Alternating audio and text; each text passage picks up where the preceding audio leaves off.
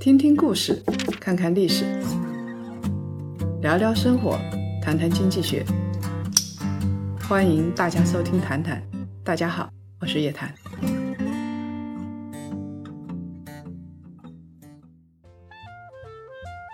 各位檀香，大家好，欢迎回到谈谈。上半段呢，我们说到了这个贵人，那么这个贵人他到底是谁呢？接下来我们继续跟大家聊。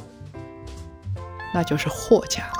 霍家，嗯，霍家在香港跟澳门，包括在内地的地位，呃，何鸿燊当时都是拍马都赶不上的。对，他找到了霍英东去听取建议，霍英东就建议他把赌业的利润投入到慈善事业和市政建设中去。那两手抓，两手都要硬。嗯这个时候何鸿燊就非常幸运，他既得到了最好的头脑先辈的指导，而且呢，他还得到了物质上的奖励。当时他差钱的，差钱，在缴纳竞标保证金和成立澳门旅游娱乐公司的时候啊，都找了霍英东借钱，嗯借了两百四十万。一九六一年啊，十月十五号的时候，距离竞标还有五分钟截止的时间，何鸿燊赶到竞标的现场，他出价是三百十六点七万。有零有整的是他可能把能用的钱都用完了。都对凑上了。对，当时我们可以理解是两大家族霍家跟何家结合在一起 PK 傅老荣。对嗯傅老荣出价是三百十五万，他这边是三百十六点七万，而且是最后五分钟，跟看港剧《大时代》一样。那么当时掌权者也是黑白两道的嘛，声称要取何鸿燊的项上人头。呃，何鸿燊啊，这个时候才流露出来了。他不光是做生意牛啊，他有一个很大的本领是记数字很牛的。他们家族好像有数学方面的基因，包括他的儿子在内啊。然后他的胆子还特别大，对方花了巨资请了几百名乞丐堵在赌场门口，那何鸿燊呢就用钱把这些人又请回去，这就是钱方面的作战嘛。这个在何鸿燊、叶汉等人的悉心的经营之下，赌场生意就很红火。在何鸿燊跟叶汉之间呢，这两个人又开始斗了。股权之争，所以这两个人之间怎么斗呢？呃，我们用脚丫子想想都知道啊。以叶汉这样的情商啊，他又失败了。因为叶汉呢一直很垂涎赌王这个桂冠的，想要有专营的牌照。实际参与经营的呢是何鸿燊跟叶汉。这个时候呢，叶汉就认为自己才是一个牵头人，因为他去问何鸿燊要不要这个经营牌照之类的，没有叶汉，也就没有何鸿燊来进入赌业。他觉得自己是掌权人。当时霍英东跟何鸿燊呢都是非专业人士，对赌场不怎么了解的。嗯那所以赌场的运营什么的都是叶汉负责的，又是首席荷官啊。那么从上下的经理到荷官都是叶汉的心腹，按理来说的话啊，控股权是他的囊中之物。这个何鸿燊呢，就显示了他的资本运作游戏方面的强项了。对，他啊也不跟你说这个怎么样，反正大家都有股嘛，对不对？那么霍英东跟何鸿燊两次扩股，一扩股呢，他们又有钱，对叶汉就傻眼了，他的股权就被稀释了。叶汉的股份稀释到百分之十，然后最后呢，彻底被赶出公司。这个时候，何鸿燊邀请了自己的胞妹，叫做何婉琪进入公司。那何鸿燊的企业的最鼎盛的时候，贡献了澳门将近一半的税收，为三分之一的澳门人提供了就业机会。何鸿燊啊，有几个特长，就是他看人准，嗯资本游戏，胆子大，然后记数字比较牛。呃，他年轻的时候也是看透人间冷暖的。一九二一年的时候，他出生于河东家族。河东呢，跟孙中山、蒋介石都是朋友。何鸿燊的爸爸叫何世光，当时是担任渣打银行的买办的，也是有名的富商。何鸿燊他为什么给自己取一个“生”字呢？很难写，上面三个火，下面一个木，这个意思是什么意思呢？好像是我猜猜啊，那木头点着火，点着了，然后上面很红火。啊，是不是这个意思？那么他们家是经历过呃跌宕的，在一九三四年，他老爹何世光呢，因为炒股失败，倾家荡产，就逃到越南赌债了。哎呦，香港电视剧原来都是有蓝本的。嗯 那留下何鸿燊跟他妈在香港，两个人相依为命。何鸿燊这个时候他们家没钱嘛，去借钱啊，或者去吃饭啊。他有一次去补牙，刚好他有一个亲戚是牙医，那么他去找这个亲戚补牙的时候啊，亲戚就问他：“你来这里干什么？”他说：“我的牙坏了，想补牙。”亲戚说：“你身上有钱吗？”他说：“没得钱。”那个亲戚就说：“没有钱补什么牙？你走吧，要么你把你所有的牙齿都拔掉。”所以他这个时候，他对于人性啊，应该是非常透彻的。虽然是富商家出身，他又从头开始了啊，大起大落。他知道什么事情都要靠自己，要做就要做到极致。一九三八年，他考入香港大学，而且他曾经获得理科学院的第一名。后来呢，他就是学成了之后呢，来到澳门之后，获得了他的第一桶金。他获得第一桶金的速度啊，就是即便是放到现在，我觉得都非常快，就基本上就两年的时间他就起来了。他那个时候干了两年就成为公司的合伙人，然后公司的老板觉得这小伙儿太能干了，一次性给他分红一百万港币。所以他二十二岁啊，就成了香港最年轻的百万富豪，帅、多金、肯拼，嗯呃，然后还是学霸，学霸？还有手持百万港币，比现在的思聪还要受欢迎。对对。所以你会发现啊，成功有时候有一些套路。他在这个行业能成功，就他做实业能成功，他做赌博能成功，他做其他行业也能成功。他就在在村里边当个会计，当个支书，他也能够把这个村管好。那么在接下来，我们就到了二零二零年五月二十六号了，九十八岁了，过完了风风光光的一生，第三代赌王落幕了。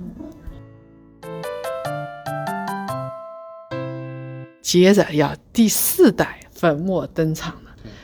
江湖上啊，已经传闻四次。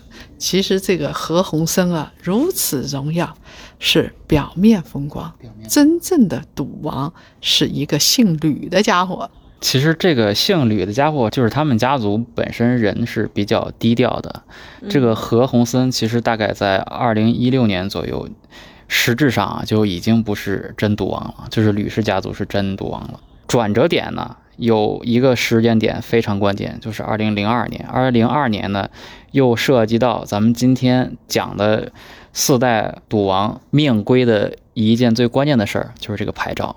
嗯之前呢，牌照就只有一个，但是到二零零二年，因为二零零二年大家要知道这个时点，它已经回归咱们了，对吧？所以呢，为了有新的这种开源的方式，澳门政府呢就想了一个招儿，要把这唯一的牌照分发下去，分了三家，其中有。一家那就不用说是何鸿燊家族了，嗯另外还有一家呢，就是实质上现在的赌王吕家。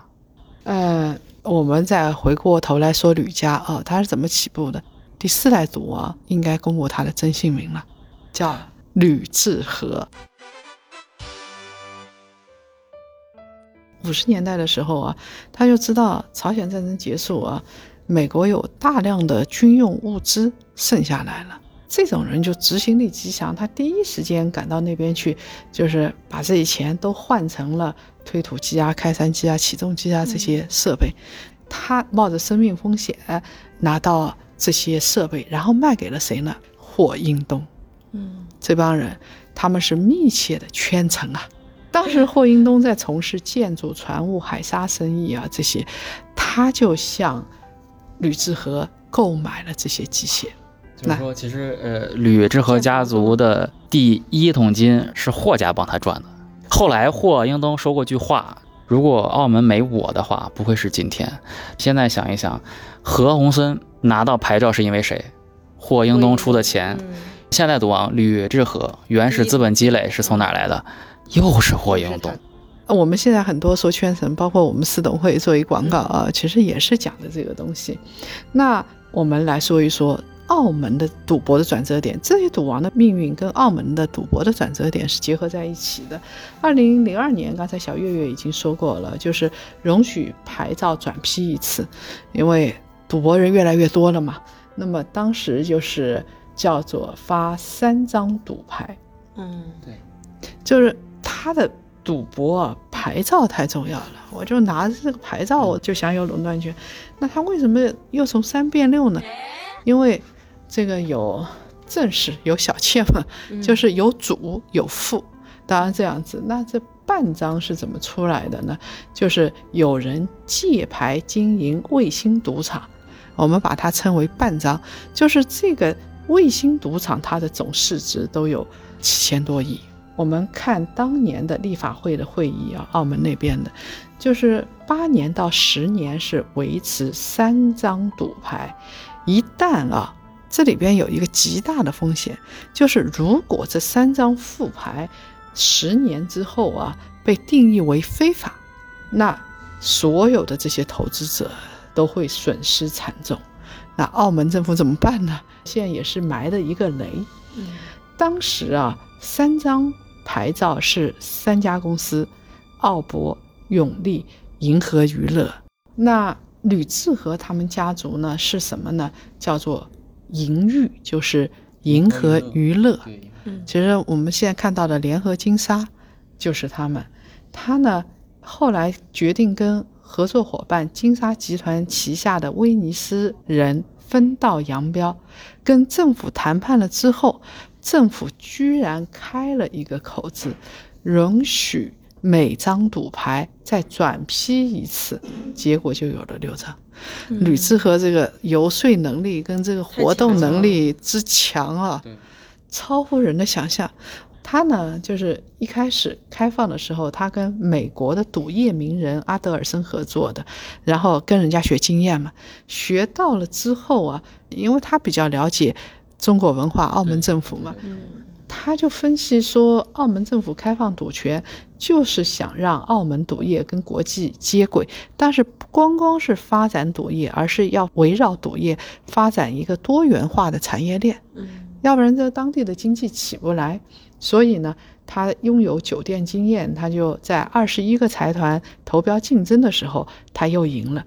现在啊，呃，回过头来看，他在赌业经营的时候，当他学到手了基本的本领，他是不是对美国的那个合作伙伴以步以趋？你说啥就是啥呢？完全不是的，他因为经营策略产生分歧啊，一年就分道扬镳了。太快了。基本上他是把他合作伙伴那点经验都学的差不多了，然后他觉得如果是照搬美国经验来中国，就是现在大家常常说嘛，就是西洋那套玩意儿，如果不能适用于中国的话，那是不能玩着转的。所以他就觉得你拉斯维加斯那一套，如果直接搬到澳门，他觉得长期下去是不会成功的，要适用于我们中国人的那种打法才可以。所以说他之后呢，就揉入了很多中国的这种元素，还请两位大咖做代言人，一位就是咱发哥，还有一位非常的儒雅，是梁朝伟先生来做代言。就是说用发哥打的是那些个赌钱的人，用的梁朝伟打的是那些个高雅的人，反正都是有钱的人，辐射面面面俱到。二零零二年牌照开放之后，吕志和就迎来高峰期嘛。我们来说说这三四代赌王啊，到底有什么不一样？为什么我们说，其实二零一六年之后，吕志和是真正的赌王呢？何鸿燊是澳博，他呢是银河娱乐。那么从二零零八年澳博开始上市算起啊，银河娱乐的股价上涨了五十五倍，但是何鸿燊的澳博呢是上涨了八倍。别的我们不说，我们就说他两个名字，一个叫银河娱乐，说明啊，他认为博彩业是娱乐业的一部分。对，嗯，一个就叫澳博，那么何鸿燊的澳博市值是五百零三亿，银河娱乐是多少？两千两百九十一亿，差四倍。而且啊，两个人预见性也不一样的。在这个何鸿燊屡屡进入八卦版之后啊，但是吕志和。他们很低调，一直在布局。他对于政策啊、经济的敏感度，我觉得在何家之上。为什么这么说？他这个拿到牌照之后，他就觉得澳门半岛太小了，太受限了，所以他就开始扩张他澳门跟内地之间，这个澳门跟珠海之间，所以他就开始布局，他兼顾了两个地方，一个是半岛，这我们知道，另外一个叫做陆荡。那么陆荡呢是澳门的一个小地方，基础设施是很滞后的嘛。那当时内地也穷，对不对？一直到二零一四年才建成，以前都是通过澳门半岛的。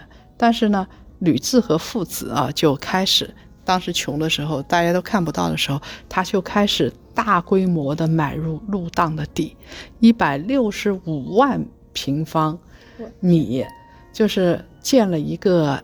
类似于拉斯维加斯这样的度假群，就是你现在澳门要跟珠海连通在一起，你如果是要经过陆荡关口，这地方全是我的。